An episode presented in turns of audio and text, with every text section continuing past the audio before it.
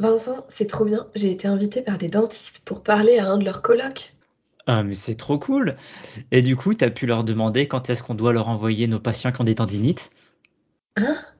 Bah, tu sais, les tendinites provoquées par les caries dentaires. Vincent, mais tu sais qu'il y a un super podcast qui s'appelle Le temps d'un lapin qui a débunké ce mythe récemment, enfin quand on était jeune, il y a un an ou deux. Ça va trop loin le quand on était jeune. C'est d'une violence. Bonjour, Ou bonsoir. bienvenue sur Le temps d'un lapin, le podcast qui parle de la kinésithérapie, du soin et de la science. Mais pas trop longtemps, juste le temps d'un lapin. Peu de temps après avoir obtenu son DU discrimination et accès aux soins, Marie s'est aventurée dans la France profonde pour une journée d'intervention sur la douleur organisée par la délégation Poitou-Charentes de la Société française d'endodontie. La journée s'intitulait La douleur odonto-logique. Comment ne pas s'y sentir la bienvenue pour aller discuter de ce sujet qui nous tient tant à cœur? Si elle a tenu à vous en parler aujourd'hui, c'est pour vous partager ce qui est ressorti des ateliers intitulés Troubles musculo-squelettiques des équipes de soins dentaires qu'il y a mené. Qui sait, peut-être y trouverez-vous des réponses vous aussi, si vous, vos proches ou vos patientes et patients êtes concernés par des vécus similaires. Alors Marie, est-ce que tu peux nous dire comment était organisée cette journée? Donc c'est une rencontre qui a été organisée par la délégation Poitou-Charentes de la Société française d'endodontie. Alors l'endodontie, oui c'est un peu difficile à dire, je le reconnais, c'est une spécialité particulière euh, à laquelle peuvent se former les dentistes, si j'ai bien compris, c'est le traitement euh, de la pulpe et de la racine. Donc c'est un exercice un peu particulier, un peu spécifique, qui on le verra tout à l'heure va potentiellement avoir des positions et des mouvements un peu spécifiques dans le soin.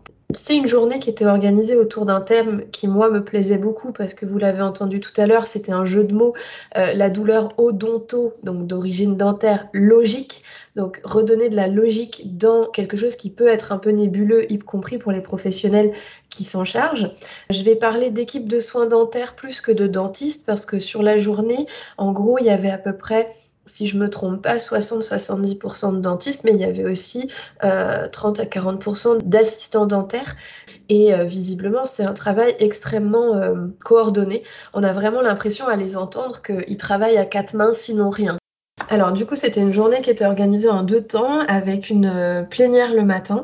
On a commencé par euh, physiopathologie de la douleur et répercussions cliniques avec Anaïs Bonabès qui nous a fait euh, une présentation très intéressante sur les mécanismes de la douleur. Moi, j'ai enchaîné en parlant d'un truc dont je ne parle jamais, c'est le modèle biopsychosocial et la douleur.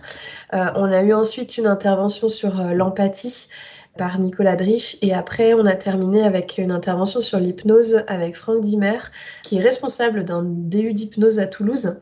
Euh, J'ai vu une vidéo euh, d'une prise en charge totalement sous hypnose et sans anal analgésique. Je trouve ça très intéressant, ça, ça bouscule des croyances que moi je peux avoir sur la gestion de la douleur en ayant l'idée que l'hypnose ça peut être un adjuvant, mais en n'ayant pas l'idée d'imaginer que ce soit possible de faire complètement avec. Alors après, les praticiens euh, qui font des soins d'endodontie avec l'aide de l'hypnose, avec qui j'ai eu l'occasion de discuter dans cette journée, euh, ne font jamais, c'est très très rare qu'ils fassent uniquement euh, de l'hypnose. Alors tu as donné une conférence, mais tu as aussi euh, co-animé un atelier. Alors même pas co-animé, j'ai animé un atelier. L'après-midi, c'était des ateliers qui étaient prévus en petits groupes. On était autour de 8 à chaque fois. Et donc il y avait plusieurs ateliers. Il y avait un atelier avec Cyril Vidal que vous connaissez déjà probablement, qui anime la chaîne Dans les dents, sur la prescription médicamenteuse pour euh, la gestion de la douleur, par exemple. Et moi, j'étais responsable d'un atelier. Euh, on avait décidé avec euh, la personne en charge de l'organisation qu'on parlerait des troubles musculo-squelettiques des équipes de soins dentaires. Mon sous-thème, c'était comment éviter d'avoir besoin d'un kinésithérapeute. Et du coup, pour moi, l'idée, c'était de voir si j'arriverais à leur apporter des, solutions euh, assez pragmatiques, justement, pour euh, essayer de gérer la douleur. En vrai, les professionnels de santé étant de très bons cordonniers, tous autant que les uns que les autres, il n'y a pas forcément besoin de leur donner des raisons de ne pas aller chez le kiné. Ils ont du mal à y aller tout seuls, hein, clairement. Et alors toi, qu'est-ce que tu as choisi d'aborder durant ta conférence? Ma conférence, s'intitulait La douleur selon le modèle biopsychosocial. Moi, j'avais prévu d'expliquer comment on pouvait utiliser le modèle biopsychosocial pour euh, atténuer la douleur pendant les soins. Parce que tu vois, finalement, c'est un peu ce que je disais dans ma soutenance. Euh, le comportement du professionnel de santé en soi, il va avoir une influence sur euh, le niveau douloureux ressenti par la personne, sur la souffrance, sur le vécu de la personne. Moi, je critique beaucoup, mais c'est vrai que c'est important aussi de dire à quel point on peut s'en servir en bien. Pour rappel, le modèle biopsychosocial, c'est le fait de prendre en compte la dimension plurifactorielle de la douleur et pas que une cause anatomique euh, qui, déclencherait ces symptômes. Je l'ai dit d'ailleurs en conf, en fait, le modèle biopsychosocial, c'est pas un modèle de hippie. Hein. C'est hyper important. C'est le modèle le plus scientifique aujourd'hui qui permet la compréhension de la douleur et qui permet euh, sa prise en charge. C'est pas un truc d'illuminé qui a envie de faire un peu psy parce qu'il pense que les gens qui ont vécu des violences, ils ont plus de raisons d'avoir mal. Hein. Attention, il y a une grosse nuance. Et c'est quelque chose qui, pour moi, est très important à expliquer parce que euh, c'est de là que découlent plein de changements de comportement qui vont amener une amélioration. Donc, on a parlé de placebo, de nocebo. Moi, je me suis positionnée en tant que vulgarisatrice. Je me suis un petit peu intéressée euh, au concept d'anxiété dentaire qui est quelque chose que beaucoup de gens reconnaîtront euh, probablement. La peur du dentiste, c'est quelque chose d'hyper répandu, euh, qu'on pense hyper connu, hyper fréquent. Ce que j'ai trouvé intéressant là à regarder, c'est que malheureusement, comme on peut s'y attendre, c'est un phénomène qui va augmenter la douleur à toutes les étapes du processus avant de voir le dentiste ou l'équipe de soins dentaires, pendant le soin, après le soin. Donc du coup, ils n'ont même pas besoin de toucher les gens, que les gens ont déjà plus mal. C'est une forme de douleur chronique, avec des phénomènes de, de peur, évitement, de... En fait, il y a plusieurs choses. Il y a le fait que les personnes qui ont un fort taux d'anxiété dentaire, c'est des gens qui vont moins consulter. Donc, c'est des gens qui vont avoir une dégradation de la qualité de vie en général, de la vie sociale, de la vie dentaire. Donc, c'est des gens qui vont être en moins bonne santé du fait de ce phénomène. Et par contre, si tu regardes sur les scores douloureux, a priori, en gros, un problème à une dent, il va pas être douloureux pareil selon si tu as une anxiété dentaire importante ou non. Et il sera pas douloureux pareil avant que tu vois, tu prennes rendez-vous, pendant que tu recevras le soin et après. Toute ressemblance avec une autre situation de type musculo-squelettique est bien évidemment fortuite. Exactement. Par contre, ce qui était intéressant là, c'est que j'ai aussi trouvé un autre papier. C'est en Amérique du Sud et c'est sur euh, des populations euh, assez défavorisées. Mais qu'a priori, par exemple, chez les enfants, l'anxiété dentaire, elle diminue avec l'existence d'une expérience antérieure de rencontre avec une équipe de soins dentaires. C'est-à-dire que les enfants qui ont le plus peur, c'est ceux qui n'ont jamais vu le dentiste. Moi, si tu veux, tu sais, j'aime bien quand on secoue un peu mes billets.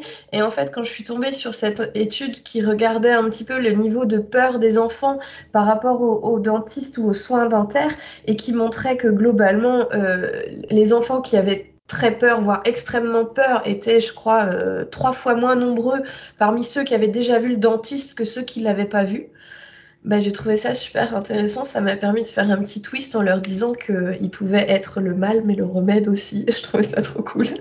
Ce que j'ai fait, c'est que je me suis permise, du coup, dans, dans la suite de cette conférence, de faire la théorie sur les troubles musculo-squelettiques, euh, les points les plus importants. Alors, comme je disais tout à l'heure, de la vulgarisation, comme moi j'aime la faire ou comme je la fais avec des patients. Hein. Je ne suis pas partie du principe qu'ils étaient très informés sur la douleur. Donc c'était un petit peu euh, bah, qu'est-ce que c'est que la douleur, comment ça fonctionne, comment je peux gérer avant d'avoir besoin de consulter, comment je sais si j'ai besoin de consulter? Et globalement, j'ai abordé euh, trois éléments importants. Euh, j'ai parlé de, de la cup de Greg, donc le gobelet, où la douleur se définit par l'équilibre entre ce qui remplit le gobelet, les choses négatives, et ce qui fait que le gobelet est grand et peut absorber beaucoup de choses, à savoir les choses positives. On vous mettra l'image sur le, blog. Toi, c'est une, métaphore que tu utilises aussi, Vincent, je crois. Tous les jours, presque. Ouais, voilà. Je leur ai passé la vidéo sur charge et capacité dont on parle beaucoup depuis le tout début du podcast, tout simplement parce que cette vidéo, moi, elle me permet d'expliquer à quel point les douleurs pas pathologiques sont fréquentes. C'est-à-dire qu'il y, a une nuance dont on parle pas assez. On ne devrait aller chez le kinésithérapeute que face à une douleur, j'ai envie de dire, pathologique entre guillemets au sens où la plupart des douleurs qu'on ressent sont quand même des douleurs qui sont l'expression de surcharge, de surcharge temporaire, de capacité à baisser, qui sont des douleurs normales, qui sont légitimes au regard du parcours de vie qu'il va y avoir à ce moment-là.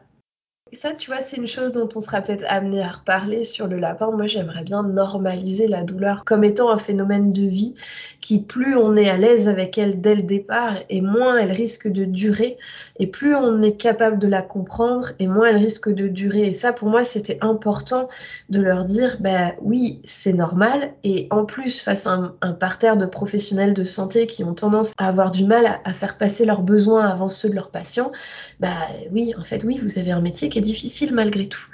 Donc, euh, c'est pas statistiquement, c'est normal d'être douloureux régulièrement et, c'est presque attendu. Maintenant, c'est pas confortable, donc il faut qu'on trouve des solutions et qu'on fasse que vous puissiez faire quelque chose. Et eh, mais en fait, tu es en train de copier Greg là. En fait, il dit qu'on devrait normaliser la douleur et euh, se concentrer sur euh, prendre en charge les ruminations, les peurs, les inquiétudes, l'anxiété, la détresse. ça me va très bien comme projet. Et je me suis quand même permis une petite introduction sur euh, les TCC. Euh, je leur ai passé la vidéo Les crocodiles en expliquant que l'anxiété dentaire, ça pouvait être un crocodile pour plein de patients. Quelque chose qui fait que c'est difficile pour eux d'aller chez le dentiste. Ça peut être un crocodile pour l'équipe de soins dentaires aussi, parce qu'en fait, euh, nous les premiers, hein, des, personnes qui sont pas à l'aise avec les kinésithérapeutes, comme les, les, équipes de soins dentaires, qui doivent voir arriver à 10 km les gens qui n'aiment pas le dentiste, c'est difficile pour nous aussi de vivre ça. J'avais envie d'en parler, notamment pour intégrer la métaphore de l'idée que plus tu essayes de tenir les choses à distance et plus c'est fatigant. Et que parfois, c'est pas si grave de laisser les choses qui te gênent se rapprocher un peu, parce que parfois ça permet bah, qu'elles pèsent un peu moins lourd. Voilà, c'est là-dessus que je voulais finir, tu vois. Donc j'ai fait un PowerPoint hyper coloré et tout. J'aurais pu chialer à la fin, mais ça, c'est un peu ma marque de fabrique. voilà pour la conférence. Est-ce que tu sais euh, ce que contient la, formation des dentistes par rapport à la douleur? Pas du tout. L'impression que j'en avais, c'était que clairement la douleur, elle n'était pas nécessaire, qu'on savait que ça allait être inconfortable sur plein de plans et que quand on parlait d'hypnose sans antalgique, pour tout le monde, c'était évident qu'on n'allait pas faire l'économie d'antalgique, en fait, qu'on n'allait pas faire l'économie d'anesthésie, qu'on avait aujourd'hui des, moyens qui avaient l'air intéressants euh, et qu'il fallait pas s'en passer. Moi, c'est ce que j'ai ressenti. Et donc pour les ateliers, tu avais prévu quelque chose en particulier? Comment ça s'est passé? Alors écoute, c'était mon baptême du feu. En fait, j'avais uniquement fait des ateliers pratiques réflexives. On en a déjà parlé sur le lapin avec d'autres professionnels, mais je n'avais jamais fait d'atelier de groupe avec des, des, personnes concernées, en fait. Parce que l'idée, c'était de parler de leur douleur à eux. En fait, j'ai décidé de commencer par un tour de table. Je voulais connaître leur prénom, je voulais savoir quel était leur métier. Évidemment, s'ils étaient d'accord pour partager un geste pour eux qui était inconfortable et quelque chose qui leur faisait du bien. C'était ma trame de départ et où du coup chacun euh, dans chaque groupe pouvait ou non répondre à ces trois questions et puis à partir de là d'avoir une bonne idée euh, du vécu douloureux du groupe et du coup de pouvoir rebondir là-dessus. Et donc, qu'est-ce qui est ressorti de ces ateliers? Selon toi, qu'est-ce qui a pu ressortir? On va le faire comme ça. Je pense que la question de, l'ergonomie a été euh, prédominante, hein, de la, qui travaille dans une mauvaise position, une mauvaise posture. Ouais. Euh, alors, je ne sais pas s'ils ont beaucoup parlé des, charges, peut-être plus de la répétition des gestes que, de, la quantité de charges, parce que le, matériel des, dentistes est relativement euh, léger par rapport à ce qu'on pourrait retrouver dans l'industrie, par exemple. Ouais. Euh, qu'est-ce qu'ils ont pu dire d'autre? Je, pense qu'ils ils ont. Euh, peut-être que certains ont pu faire le lien entre leur douleur et leur volume de travail euh, hebdomadaire qui est, qui est souvent conséquent hein, dans les professions libérales. Ouais. Ça, j'ai l'impression de ne pas être trop, trop mauvais. non, on va voir. C'était rigolo parce que j'ai eu des groupes, genre un groupe que des endodontistes qui ne faisaient que ça. Alors l'endodontie, c'est vraiment des traitements particuliers. C'est des traitements qui prennent du temps. Une heure, une heure et quart, deux heures, tu vois, sur une dent. Donc euh, pour le patient, on parlait tout à l'heure du confort des patients et de l'anxiété dentaire. Moi, je ne suis jamais restée sur le fauteuil d'un dentiste pendant deux heures. Je pense que ce serait difficile pour moi, même si j'ai pas très peur, tu vois. On parle d'une spécificité d'exercice avec des gens qui travaillent pour certains pratiquement 100% au microscope. Donc avec une installation d'ergonomie, euh, comme on disait tout à l'heure, un peu particulière. Enfin, sur les quatre, je crois que j'ai eu un groupe où il y avait presque que des omnipraticiens, donc des dentistes qui faisaient de tout. Et euh, j'ai dû avoir euh, un ou deux assistants ou assistantes dentaires dans chacun des groupes. Moi, j'ai pas identifié de différence particulière. Après, j'ai pas fait de diagnostic à tout le monde. Hein. On était vraiment sur un mouvement qui est inconfortable pour vous. Mais tu vois, sur 40, il y en a quand même 4 qui souffraient énormément et qui étaient dans un parcours euh, accompagné visiblement par des professionnels de santé et des non-professionnels de santé, des gens où toi comme moi, avec nos biais, euh, on n'a qu'une envie, c'est d'essayer de faire, faire une consultation pour débrouiller un petit peu tout ça. C'est difficile de les laisser repartir euh, en ayant senti ou entreaperçu l'immensité de leur douleur. C'était pas l'endroit, mais voilà finalement, est-ce que c'est une prévalence qui est supérieure à, à beaucoup de professions? C'est pas la profession la question, c'est l'humain en général. C'est quand même quatre qui, qui souffraient vraiment beaucoup, quoi et qui malgré tout étaient là et qui participaient à cette journée et tout ce qu'on sait de la douleur euh, invalidante, euh, du masking, etc. Quoi. Qui, ont, qui ont évoqué euh, cette problématique parce qu'ils étaient dans cet atelier avec toi. Oui. Et qu'ils n'auraient peut-être pas fait ressortir autrement. Voilà. Et parce que j'en avais parlé le matin, et parce que le matin j'avais essayé d'enrober un petit peu, d'être euh, vraiment le plus sécurisante possible, etc. Enfin voilà, c'est euh, biais sur biais, hein, bien sûr.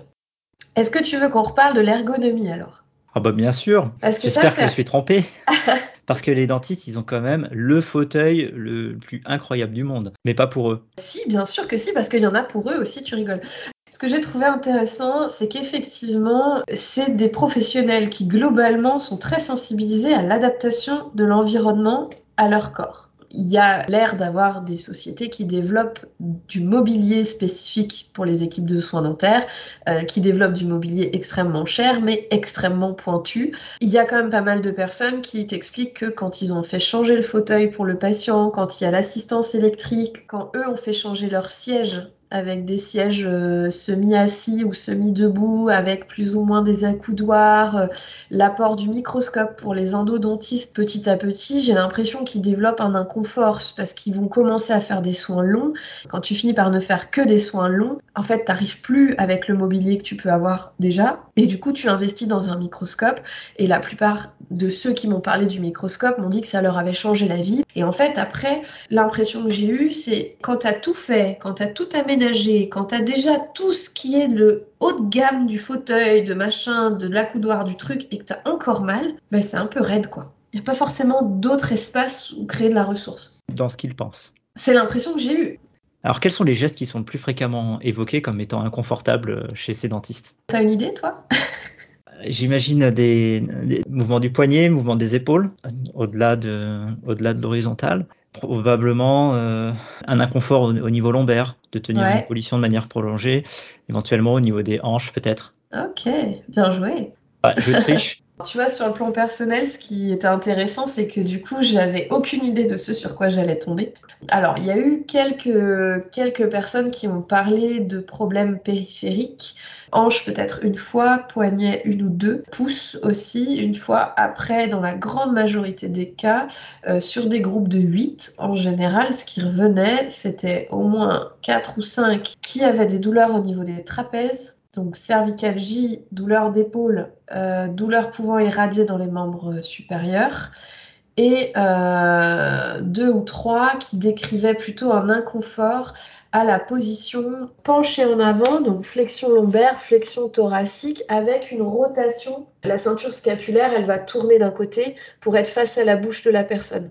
Donc, comme tu le décris, des inconforts sur les positions prolongées et euh, effectivement les membres supérieurs surélevés avec plutôt des douleurs vraiment au niveau des trapèzes par rapport euh, à ce que tu disais tout à l'heure sur le matériel léger. Ce que je leur demandais, c'est plutôt de quel côté que ça fait mal, quand ça fait mal au niveau des trapèzes.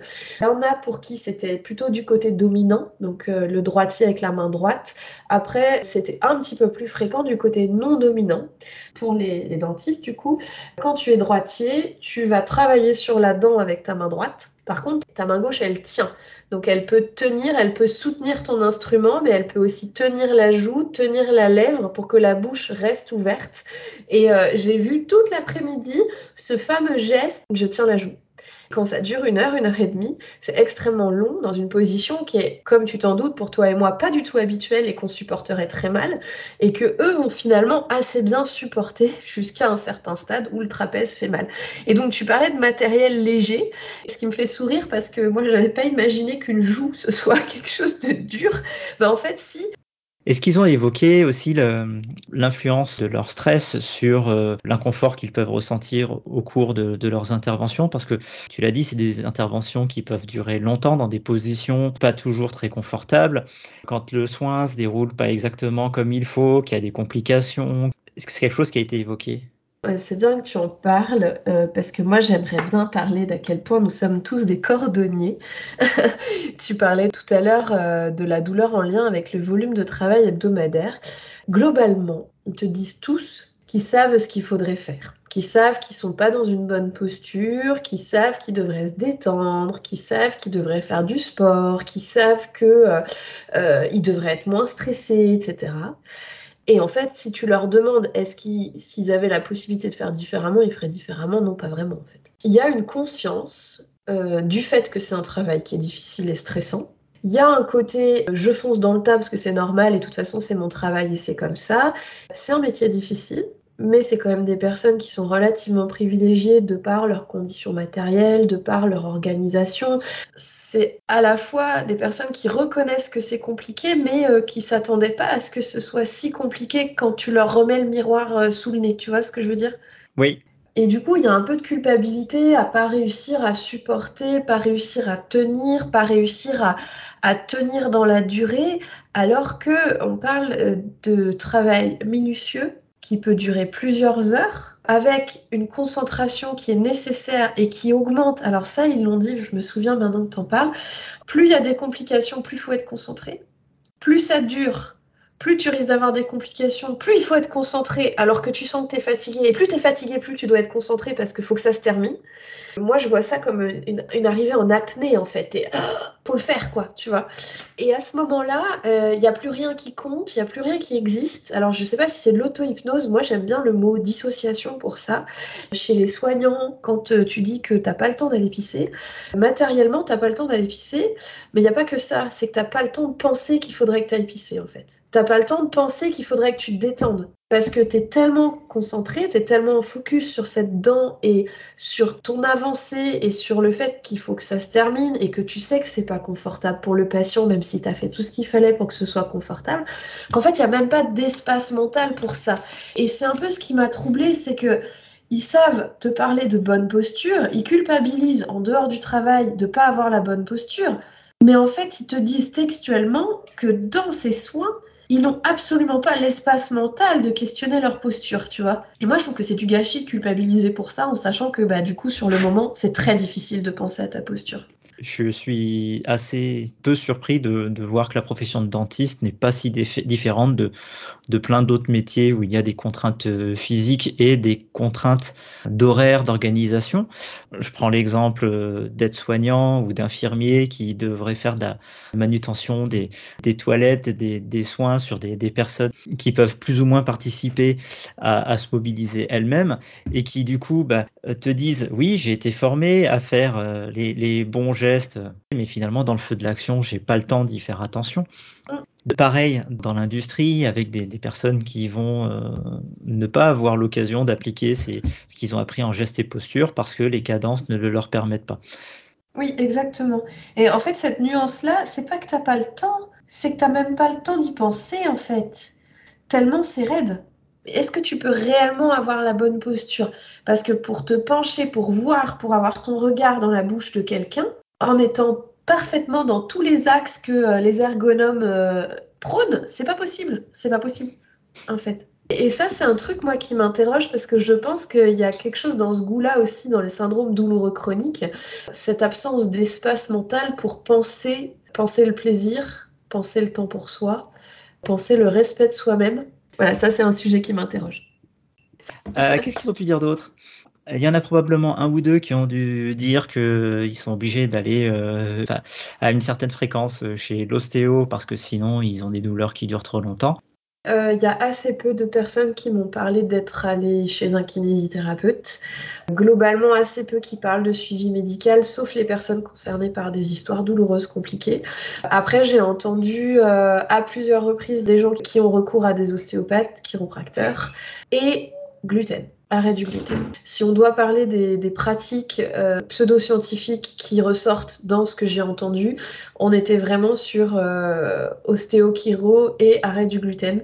En dentaire, il y a quand même des soucis et des courants, comme on a chez nous, hein, euh, plus ou moins pseudo-scientifiques, autour de, euh, des questions de posture, notamment l'occlusodontie, etc. Tu sais, les histoires de bonne fermeture de la bouche qui pourraient induire des changements de posture et donc des douleurs au niveau cervical. Benjamin en parlerait mieux que moi.